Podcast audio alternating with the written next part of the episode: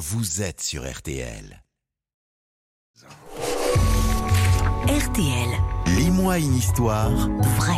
Oui, c'est chaque jour de cet été, c'est Laurent Marcy qui vous fait découvrir une histoire pour les enfants, pour connaître un personnage, un monument, un objet. Certains ont changé le monde. Chaque histoire a été retrouvée en podcast, histoire lue par les voix de la rédaction de RTL, en partenariat avec Gallimard Jeunesse. Et ce matin, Laurent, le plus courageux des héros de la table ronde, Lancelot du Lac. C'est l'histoire d'un chevalier pas comme les autres. Alors, tu es Marc Oui, c'est mon nom. Et moi, je suis Lancelot. Personnage inventé dans une littérature qu'on appelait courtoise, en rapport à l'amour courtois, c'est-à-dire une façon d'aimer avec loyauté et honnêteté. Le roman courtois, au Moyen Âge, célébrait les chevaliers combattant pour les beaux yeux des dames. S'inspirant des légendes bretonnes, un poète français va signer plusieurs romans de chevalerie. Ce sont les premiers de l'histoire de la littérature.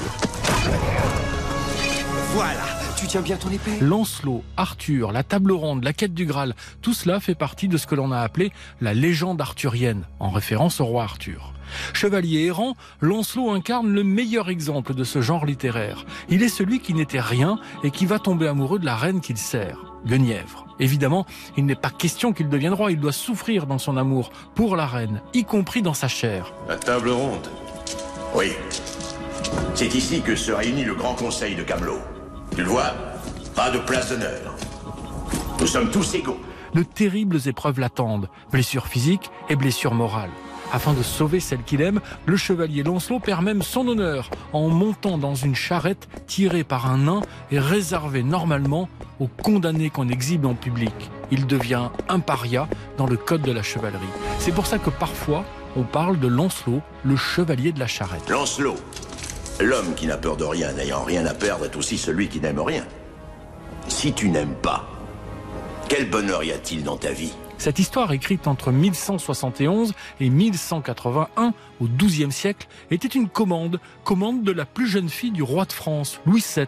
Avec Lancelot, la littérature va prendre un nouvel essor. On passe de l'histoire transmise de bouche à oreille et anonyme à une littérature écrite et signée par un auteur. Voilà pourquoi il faut avoir lu au moins une fois dans sa vie les aventures du chevalier Lancelot et de tous ses camarades de la table ronde. Lorsque tu es venu à Camelot, savais-tu que tu me trahirais? Laurent Marcy, lis-moi une histoire vraie, histoire tirée des collections BAM et les grandes vies aux éditions Gallimard Jeunesse. C'est à retrouver en ligne sur RTL.fr.